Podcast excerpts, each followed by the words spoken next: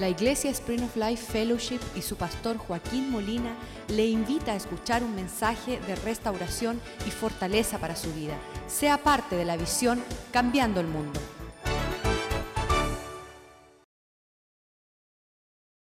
Padre, te damos gracias, oh Dios, por tu fidelidad sobre nuestras vidas mostrada día a día. Este es el día que tú has hecho para alegrarnos y gozarnos en él, oh Dios. Y que tú nos dé las facultades de entender que la mujer no es un cero a la izquierda, no es un objeto para recrear nuestro placer, sino es una sierva que cambiará las naciones.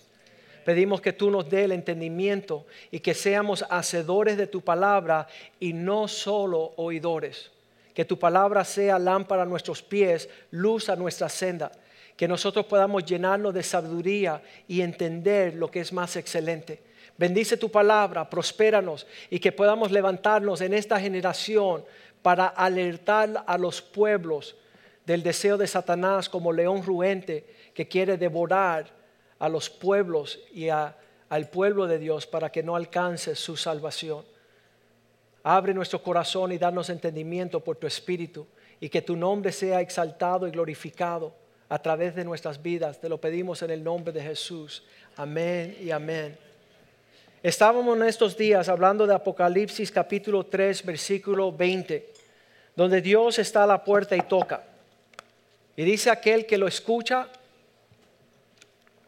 si alguno oye mi voz, ¿saben lo que dijeron cuando Dios saca al pueblo de Israel de ser esclavo de Egipto. Y le dice a Moisés, dile a mi pueblo que suba al monte Sinaí, que yo quiero conocerlos rostro a rostro, cara a cara, y quiero hablarles sin intermediario. Quiero, quiero ya que no tengan que escuchar a un hombre. Yo estoy convencido que el Espíritu Santo, mucho antes de que yo te hable, ya Él te habló. Y solo confirmo lo que el Dios Espíritu Santo te está reclamando. Dice que celosamente te anhela. Yo te quiero mucho, pero no te anhelo celosamente. Pero Dios sí. Entonces Dios te va a llamar desde el vientre de tu madre, saber que tú fuiste escogido como instrumento de Dios y no para algo vano, temporal y pasajero. Entonces ahí toca Dios y llama, si alguno oye su voz, abre la puerta, entraré a él, cenaré con él y él conmigo. ¿Sabes por qué el pueblo no quería subir al monte Sinaí? Decían, porque si subimos vamos a morir. Y es verdad. Ahí cuando tú subes a la presencia de Dios, mueren todos tus sueños para que seas capaz de vivir los sueños de Dios. Yo les digo que es mucho más poderoso realizar lo que Dios quiere que lo que tú quieres. Yo le decía a Dios por 15 años, dame, dame, dame, dame, dame, dame, yo quiero, yo quiero, yo quiero. Si tú me contestas, si tú me das, si yo alcanzo. Y yo le pedía y pedía y Dios me otorgaba y me otorgaba y me otorgaba y me otorgaba. A los 15 años me di una vergüenza. Yo dije, mira, nunca le pedí a Dios lo que Él quiere. ¿Qué es lo que tú quieres, Dios? Y me atreví a decirle, ok, Señor, ya tú me diste todo lo que yo quise, ya no puedo, si, si obtengo más, voy a estar viviendo ya en el cielo. Así que, ¿qué es lo que quieres tú? Y ahí es cuando Él responde, yo quiero que cambies el mundo. Yo quiero que vivas para mí y no para ti. Yo quiero que tú propagas mi reino y no lo que tú deseas alcanzar. Porque dice la Biblia que le es ganancia al hombre ganar todo el mundo y perder su alma. ¿Qué, le vale al hombre? ¿Qué precio le pondrá? Entonces ahí Dios toca y si abrimos, versículo 21 dice, aquel que abre y vence, aquel que venciere, le daré que se sienta conmigo en mi trono, así como yo he vencido y me he sentado con mi Padre en su trono. Todos estos tronos se ven ahí en Colosenses 1.16. Nosotros no vemos en lo natural que estás sentado tú en un trono, que estás ejerciendo una autoridad, que estás tomando decisiones, que hay personas que están viendo la expresión de tu reino. Nabucodonosor dijo estas palabras, ¿no es este la majestad de mi reino que yo he edificado para mi gloria? Y al instante, dice la Biblia, que cayó como un animal a comer hierba. Fue destituido de su trono hasta que reconociese que solamente hay un altísimo en los cielos. Y a Él es toda la gloria y la honra. Entonces dice la palabra que por Él fueron creadas todas las cosas. Todo el sistema universal, global, existencial fue creada por Dios. Las que hay en los cielos arriba, en la tierra, visibles y invisibles, la que tú puedes ver y palpar y la que tú no puedes ver y palpar. Sean estas tronos, sean dominios, principados, potestades, todas fueron creadas por medio de Él y para Él existen. Entonces dice, pastor, yo es que yo no veo el trono. Bueno, no, te, no te percibiste bien, pero vino tu suegra, hizo así y puso el trono en tu casa y ahora manda ella y tú ni te diste cuenta. Yo me daba cuenta recién casado que mi mamá quería venir, grita aleluya. Si te gusta algo, tú dices aleluya. Eso es. Ella le dijo, viste, eso es verdad, eso es verdad. Escucha esto, tu suegra que vino y trajo su trono y ahora manda ella, ¿verdad? Porque tú no te percibiste de que el trono de ella estaba entrando. Estaba yo casado unos añitos y mi mamá llega a la casa y le doy una advertencia, mamá, este no es el lugar de tu trono. Estás destronada aquí. Aquí manda Ivette, mi esposa. Ivette grita, amén. Esa es guerra de las galaxias, ¿verdad?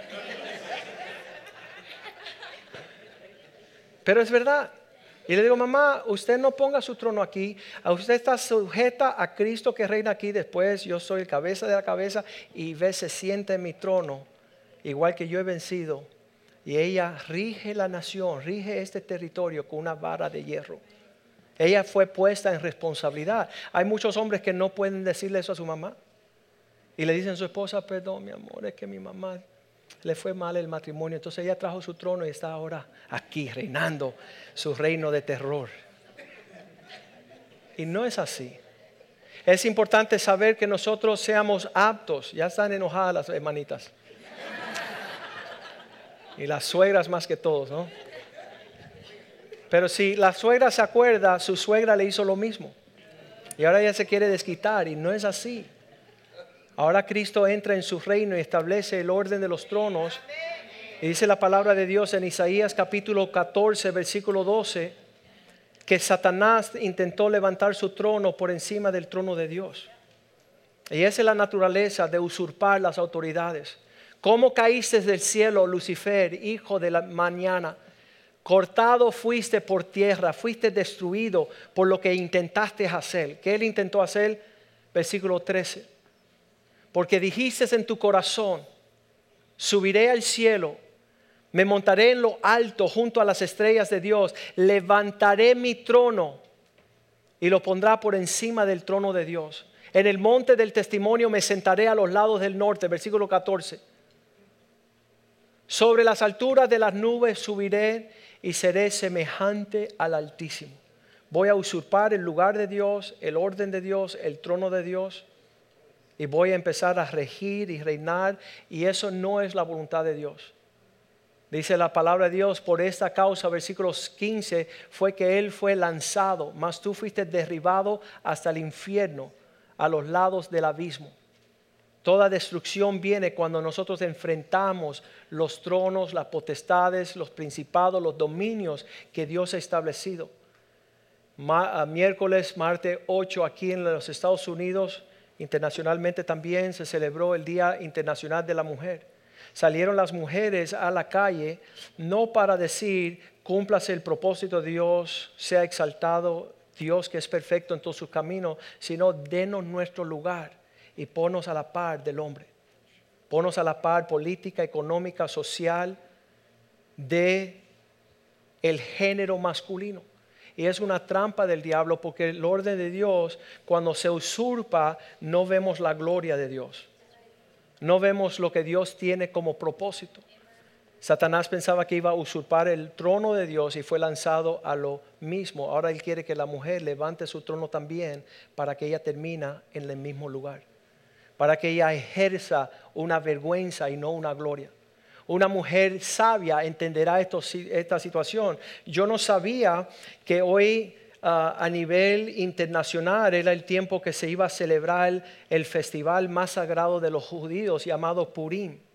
Y Purim es una celebración no del hombre, sino de una mujer sabia que mantuvo una relación excelente con un trono para influenciar los decretos del rey para salvar al pueblo de Dios. El libro de Esther, hoy se celebra marzo 12 en todo el mundo el poder de una mujer sabia, el poder de una mujer influyente, el poder de una mujer que sabe los tiempos, sabe cómo... Ah, caminar. El miércoles, el miércoles de la semana pasada, marzo 8, hablamos de esas personas exitosas, son las que saben relacionarse frente a los tronos de autoridad, de, de compañerismo horizontal y de sujetos, esas personas debajo de nosotros. Saber cómo lidiar en estas tres esferas permiten que nosotros seamos exitosos.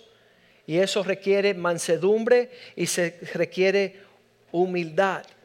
Segunda de Corintios 11.2, Segunda de Corintios 11.2 dice allí que nosotros tengamos cuidado porque Dios nos cela con un celo.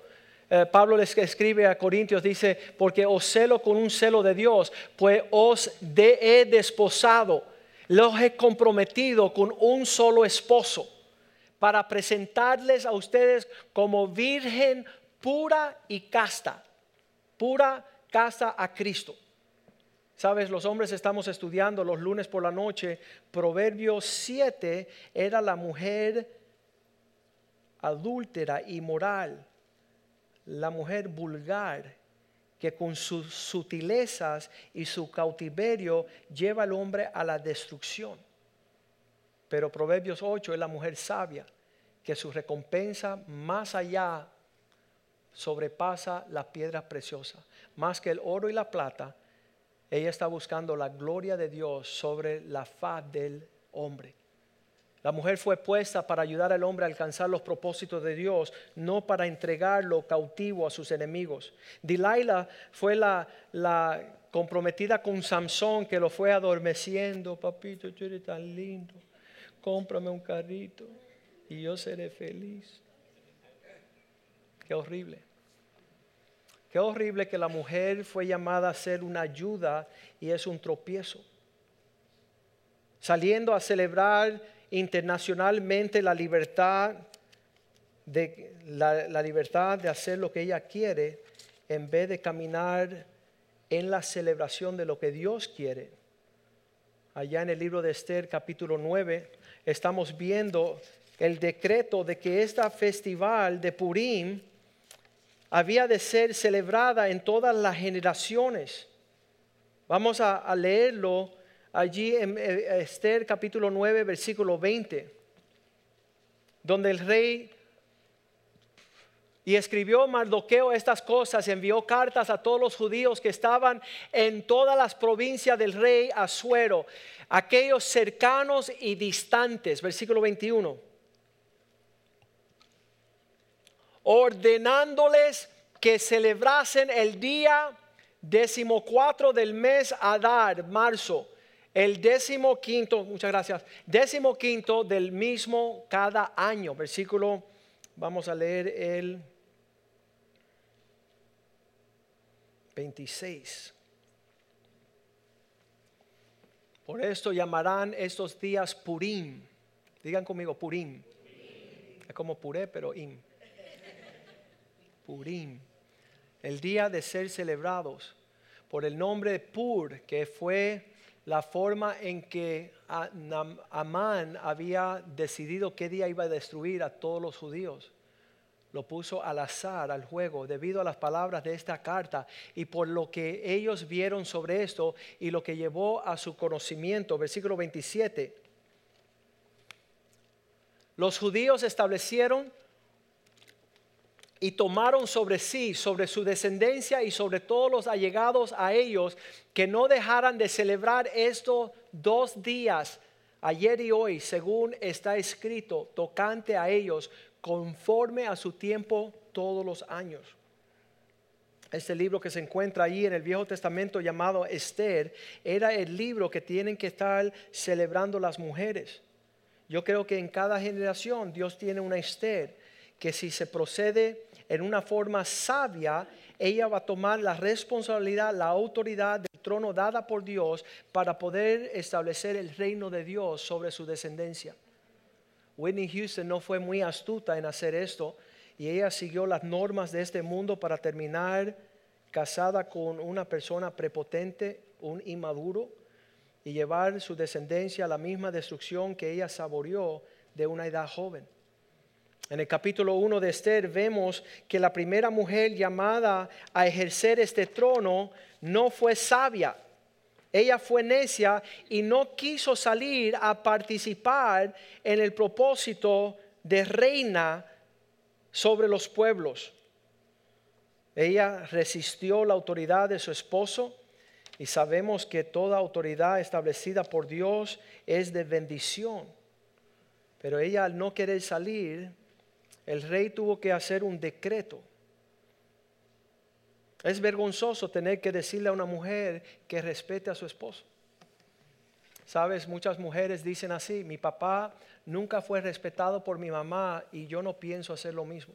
Yo, yo pienso imitar a mi mamá. Mi mamá nunca respetó a mi papá y yo pretendo también no dejarte a ti ejercer tu autoridad. Por eso en el libro de Esther tenemos que lidiar con este fenómeno en Esther capítulo 1 versículo 20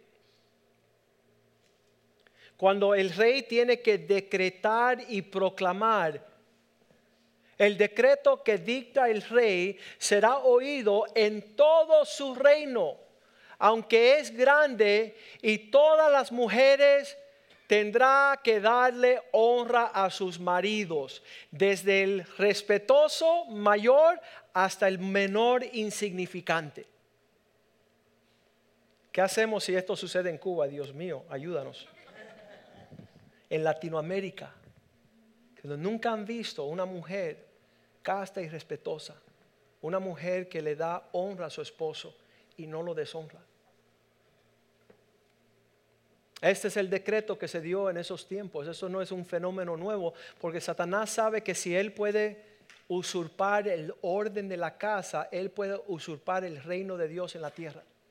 La Biblia dice que una mujer que honra, respeta a su esposo será señal para predicar el Evangelio para que no sea blasfemado. Una mujer que respeta y honra a su esposo significa que conoce a Cristo. Si esta fuera una iglesia cristiana, el amén se escucharía en. Coral Gables. ¿Cuándo vamos a ver el fenómeno de una mujer? Este no es un mensaje para que yo predique no soy mujer.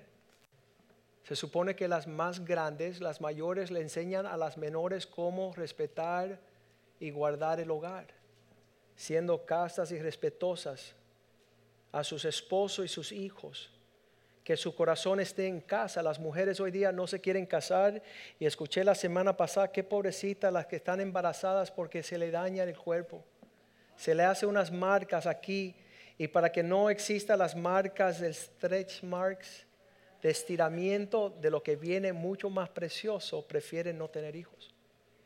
Prefieren no dar a luz. Entonces tenemos que ver que la mujer pueda saber que, que hay un orden que glorifica a Dios en la tierra Esther capítulo 1 versículo 22, después que dio el decreto el rey, mandó a todas las provincias, envió cartas a todas las provincias del rey, a cada provincia conforme a su escritura y cada pueblo conforme a su lenguaje, para que lo entiendan, chico, diciendo que todo hombre afirmase su autoridad en su casa. Me dice el pastor Wellington Boone, que hay una causa por la cual los hombres de batalla excelentes en su iglesia se van a otra iglesia. Y dice su esposa que le jala, le jala para sacarlo a él a su propia voluntad, diciendo que todo hombre afirmase su autoridad en su casa y que se publicase eso en la lengua de todo su pueblo. Sabemos que Dios está hablando la misma cosa. Yo no me avergüenzo de seguir diciéndole a la mujer que se quite del lado para que ella no vea su gloria, sino la gloria de Dios. Es lindo ver la gloria de la mujer, es lindo ver la gloria del hombre, pero es más lindo ver la gloria de Dios. Que Dios pueda cumplir sus propósitos en la tierra. En el capítulo 2, como ella no quiso, Vashti no quiso tomar su lugar en el trono de su esposo y mostrar, porque él la llamó y dice, ven mi amor, para que todos los pueblos, vean la gloria de mi reino. Eso él la llamaba a Vashti, ven para que la gente vean la grandeza de nuestro Dios. Y ella dijo, no, no voy a salir. Entonces capítulo 2, él tiene que buscar una doncella dispuesta con las actitudes de tomar ese lugar. La pregunta esta mañana o esta tarde ya es cuántas de las jóvenes acá, mujeres, desean amar al rey conforme su deseo para ver su gloria sobre la tierra. Mira lo que dice acá en el segundo capítulo de Esther, vemos la preparación de las mujeres que iban tomar el trono para representar y mostrar la gloria del rey. Ahí dice versículo 9, estamos en capítulo 2, versículo 9, llegaron todas las doncellas de todos los lugares al palacio del rey y comenzaron al tiempo de preparación. Y la doncella agradó a sus ojos y halló gracia delante de él, por lo que hizo darle prontamente atavios y alimentos, una dieta, una nutrición, una decoración. Y le dio también siete doncellas especiales de la casa del rey y la llevó con las doncellas a lo mejor de la casa de las mujeres, un lugar especial. Y ahí vemos que en el versículo 12 creo, que se le dio a ella toda manera de preparación por un año entero estas mujeres fueron preparadas y cuando llegaba el tiempo de cada una de las doncellas para venir al rey Asuero, después de haber estado 12 meses en preparación conforme a la ley acerca de las mujeres, pues así se cumplía el tiempo de sus atavios. Esto es seis meses con óleo de mirra y seis meses con perfumes aromáticos y afeites de mujeres. ¿Sabes este tiempo de preparación donde tus actitudes son agradables al rey? Fuimos a almorzar hace dos días con mi esposa, nos sentamos y siempre me a la mesa detrás de mi esposa una mujer necia. Sus palabras vulgares, repulsivas, desagradables, menospreciando a su esposo, una vergüenza. No podía tener un porte agradable. Y yo decía a mi esposa, yo no sé cómo ese hombre no se levanta y empieza a correr. Yo le decía, corre, corre. ¿Por qué se sentaba a sufrir? Qué, horrible la vida de ese hombre, sin una mujer que lo respete. Este tiempo de preparación, este tiempo, mira, eh, hoy no estoy hablando de brujas, hoy estoy hablando de princesas. Hoy estoy hablando de personas que se adornan con la gracia del Espíritu Santo, óleos aromáticos, que sean agradables, que tengan una sonrisa, que puedan tener una paz, que puedan entrar en el reposo de Dios, no en el platillo volador de querer estar brillando y moviendo naciones como una cola mueve el perro. Qué horrible. Las princesas que sepan darse su lugar para presentarse. Y el versículo favorito de este capítulo mío es el 17, donde dice que cuando el rey la miró a ella, la amó a ella más que a todas las otras. El rey amó a Esther más que ellas, ah, que, que a todas las otras mujeres. Sabes que no hay nada más inatractivo para un hombre que una mujer necia. Un hombre me preguntó una vez, pastor, ¿y, ¿y por qué mi esposa es tan tonta? Si Dios le quiso dar tanta sabiduría, le dijo, para que se casara contigo.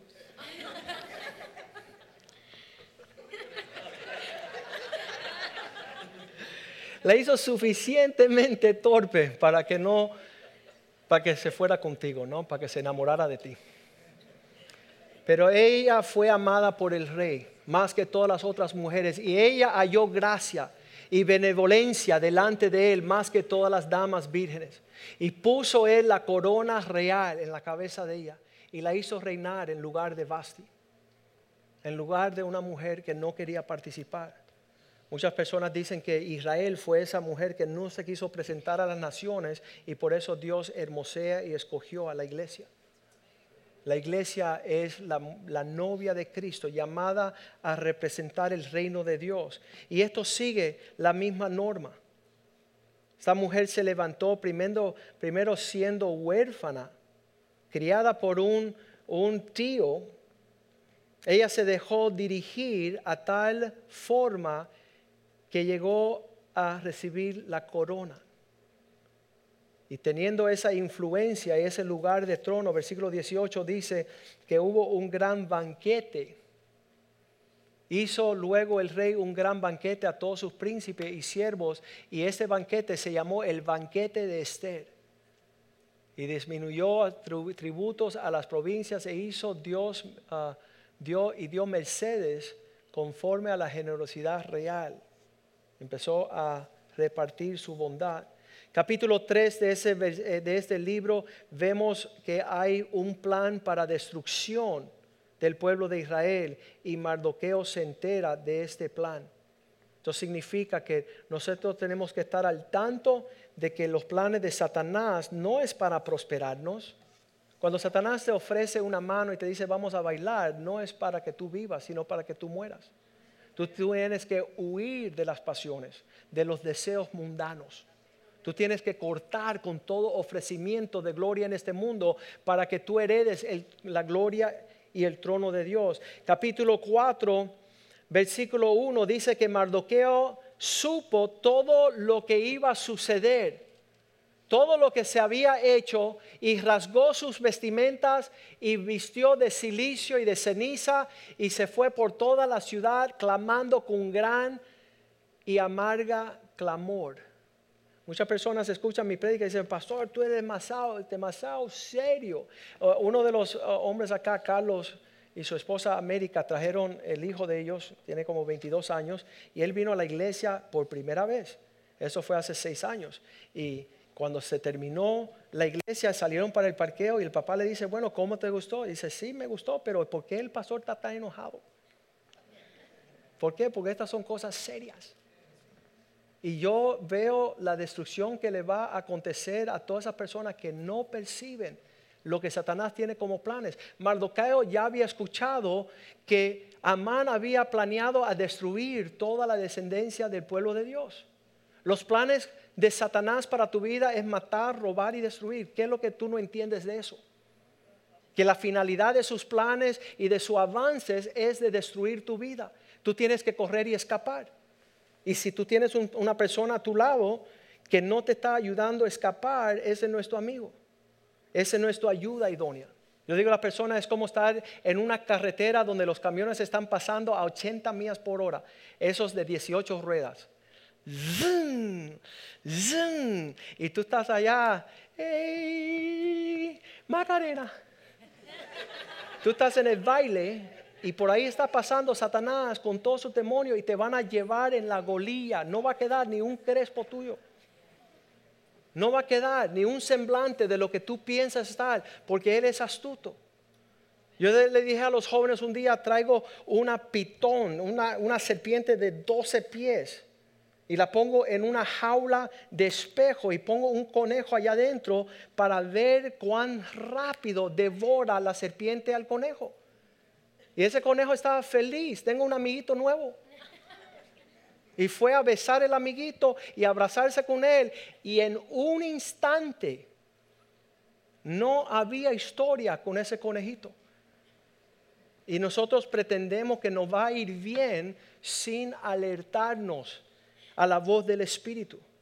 Entonces esta Esther en el capítulo 4 dice, ay, qué vergüenza, me va a avergonzar este allá afuera gritando. Versículo 4 dice que Esther, viendo a Mardoqueo gritar por toda la ciudad, le dijo: Oye, ve y dile que se calla, me va a dañar el show. Y dice que le mandó vestimentas para hacerlo vestir y hacerlo quitar el sentimiento de decir: Estamos de fiesta, Mardoqueo, no de luto. Mas él no los aceptó. No te ponga vestimentas de cumpleaños cuando es un funeral. No regocijes en el tiempo de la muerte de tu matrimonio, de tus hijos, de tu llamado en Cristo, de tu ministerio. Y él rehusó aceptar vestimentas diferentes. Vistámonos en las vestimentas del tiempo, ¿no? Allá en Sodoma y Gomorra, cuando Lot le quiso decir a sus yernos, vamos a correr muchachos, que viene el juicio de Dios. Ellos pensaban que él estaba bailando. Él estaba riendo. No, porque esto está demasiado chévere. Y no era tiempo de bailar, era tiempo de correr. Y se quedaron allí y perecieron, dice la Biblia en Génesis, porque ellos pensaban que él estaba jugando. Ellos pensaban que él estaba chisteando cuando él dijo, el juicio viene, el juicio viene. Allí le dice Mardoqueo a Esther que se prepare para traer libertad, versículo 11. Todos los siervos del rey y vio el pueblo de las provincias del rey saben que cualquier hombre o mujer que entra, ella sabía el porte al interior para ver al rey en su trono sin ser llamada. Tenía que ser invocada una sola ley al respeto a él. Este morirá salvo aquel quien el rey extendiera su cetro, su cetro de oro, el cual vivirá, y yo no he sido llamada para ver al rey durante este tiempo. ¿Cómo yo voy a llegar ante su trono y avisarle de que hay un plot para destruir a mi pueblo? Pero tal y como tú quieres lo haré, versículo 14. Si esto me va a costar mi reputación, mi vida, si me va a costar lo que me va a costar, yo estoy dispuesto a pagar el precio, porque si callas absolutamente, si tú no haces tu parte en tu llamado, el tiempo, en este tiempo, respiro y liberación, salvación vendrá de alguna otra parte para el pueblo de Dios. Tú eres instrumento en la mano de Dios. Pero si tú no tomas tu lugar, Dios escoge a otro. Si tú no tomas el trono para hacer lo que Dios te ha llamado, Dios traerá salvación, mas tú y tu casa de padre pereceráis. ¿Quién sabe si para esta hora tú has llegado al reino? ¿Quién sabe si esos son los tiempos para que tú ejerza tu nobleza delante de los pueblos? Versículo 16, ella dice esta, pónganse a orar y ayunar porque yo voy a hacer de mi parte. Yo también con mis doncellas ayunaremos igualmente. Entonces entraré a ver al rey. Y aunque no sea conforme a la ley, si me toca morir, que yo muera. Si este es el precio que tengo que pagar, estoy dispuesto de pagarlo. Y ella fue gloriosamente frente al rey y hizo intercesión. Ella pudo alcanzar gracia delante de él. Y fue glorioso en Esther capítulo 5, versículo 1. Ella se puso sus vestimentas reales y ella fue al palacio del rey delante de su trono. Enfrente del aposento del rey estaba el rey sentado en su trono en el aposento real, enfrente de la puerta del aposento. Versículo 2. Y cuando él vio a la reina Esther, cuando vio a la reina Esther que estaba en el patio, ella obtuvo gracia ante sus ojos. Y el rey extendió a Esther el cetro de oro que tenía en la mano. Entonces vino Esther y tocó la punta del cetro y empezó a clamar por el pueblo de Dios. Él le otorga una respuesta. Esther capítulo 7, versículo 10. ¿Qué sucede con los enemigos? Colgaron a Amán. Todos tus enemigos quedan postrados a tus pies. Aquellos que tenían planes para destruirte a ti, ahora son destruidos en esa estrategia. Hecho preparado para Mardoqueo. Y se le aplacó la ira del rey. Versículo 8 Versículo 2, la autoridad que tenía ese hombre fue pasada a manos de Mardoqueo. Segundo día, mientras bebían vino, dijo el rey a Esther, ¿cuál es tu petición, reina Esther? Se te será concedida. ¿Cuál es tu demanda? Aunque sea la mitad de mi reino, te será otorgado.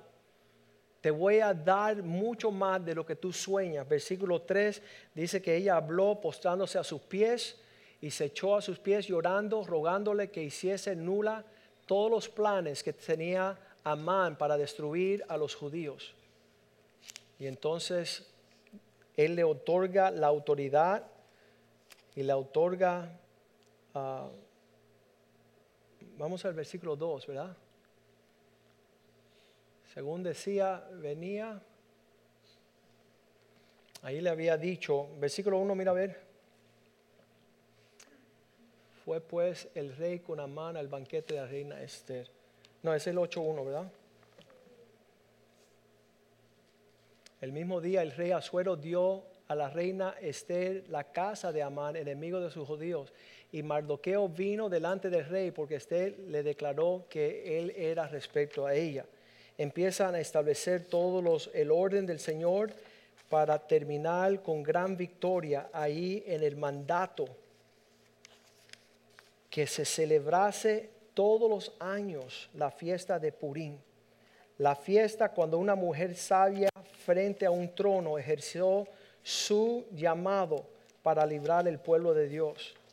Y será celebrada todos los años según la palabra de Dios. Vamos a leer 2 de uh, Tesalonicenses 2:3, porque en los últimos días habrá muchos engaños. Habrá muchas personas haciendo que nadie os engañe de ninguna manera.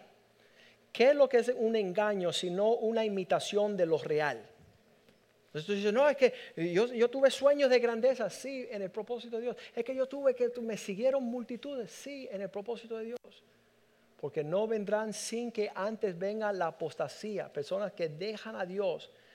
Esto manifiesta el hombre de pecado, hijo de perdición, versículo 4 Nadie os engañe de ninguna manera, el cual se opone y se levanta contra todo lo que se llama Dios. Esta persona llevará su trono a sentarse por encima de los propósitos de Dios. Eso es naturaleza satánica. Él va a levantarse por encima de todo lo que es el propósito de Dios. Tanto que se sienta en el templo de Dios como Dios, haciéndose pasar por Dios. Eso es una gran día. Ah, que contemplemos esta cuestión de la autoridad que Dios nos ha dado, el trono que Dios nos ha dado, el, puesto. Y, hace años yo estaba compartiendo en primer servicio y decía, hace 15 años le decía, o 20 años, llevo casado 22 años, Señor, ¿por qué no pones a Ivette, mi esposa, como cabeza? Porque ella es maravillosa, ella saca A 100%, ella no falla nada, es la mejor alumna, la mejor amiga, la mejor hija, yo soy un desastre, yo quiero suetarme para que los dos avancemos más. Porque así Dios hizo con la mujer, la superdotó de toda clase de maravillas y bienes. Y el Señor me dice, ¿sabes qué? Yo le di la mejor parte, que se sienta como Cristo Filipenses 2.5 dice que sea este sentir que hubo en Cristo, que no alcanzó las alturas de Dios, aún siendo igual que Dios, no, ¿cómo lo vamos a leer ahí? Haya pues este en vosotros este sentir que hubo también en Cristo. ¿Cuál era el sentimiento de Cristo? Él era Dios. Él estaba ahí desde el principio en la Trinidad, versículo 6. El cual siendo la sustancia de Dios, no estimó, no dio valor a esto como igualdad con a Dios, sino eh, sin ser cosa de qué aferrarse. No, es que yo, vete tú para la cruz, vete, vete tú. Él, no se aferró a ser igual que Dios, sino que él tomó un lugar posterior. Versículo 7 dice que siendo en forma de Dios, se despojó de sí mismo, tomando forma de siervo, segundo lugar. Y el Señor decía a mí, yo necesito que Iber ejerza su lugar donde yo he ordenado para que tú cumplas el propósito. Yo quiero que, que, ella pueda tomar su lugar porque ahí es donde van a ver la gloria de Dios. Ahí es que mis hijos iban a poder entender lo que era el reino de Dios de autoridad y sujeción. Si, mis hijos no hubieran el interjuego o la interrelación que yo no soy tirano, ni ver es una desechada, sino que hay un respeto mutuo de autoridad, de mansedumbre, de humildad, que pueda haber un convenio, una convivencia de sujeción, de autoridad, de respeto. El miércoles habíamos hablado de esa, honrar las autoridades, saber cómo tratar con el equipo los contemporáneos para no ser guerra, ni competencia, ni enemistad. Y las personas que nos sirven. Yo conocí al hombre más millonario en, Little Rock, Arkansas. Este hombre vendió su compañía a una de las redes de telefónicas por um, 19 billones de dólares. Y yo estaba sentado en la mesa con él y estaba su asistente. Y el asistente decía, ¿sabe este? Y él lo decía delante del hombre, este hombre es torpe. Este hombre no sabe lo que está haciendo. Si no se deja guiar, si no se deja cuidar por su, su subalterno, nunca hubiera llegado a la cima. Entonces, en ese entrelace, Dios quiere que nosotros como pueblo de Dios sepamos cómo lidiar con estos asuntos, no con un sentimiento carnal, terrenal y diabólico. Pongámonos de pies esta mañana y que Dios tenga misericordia de nosotros.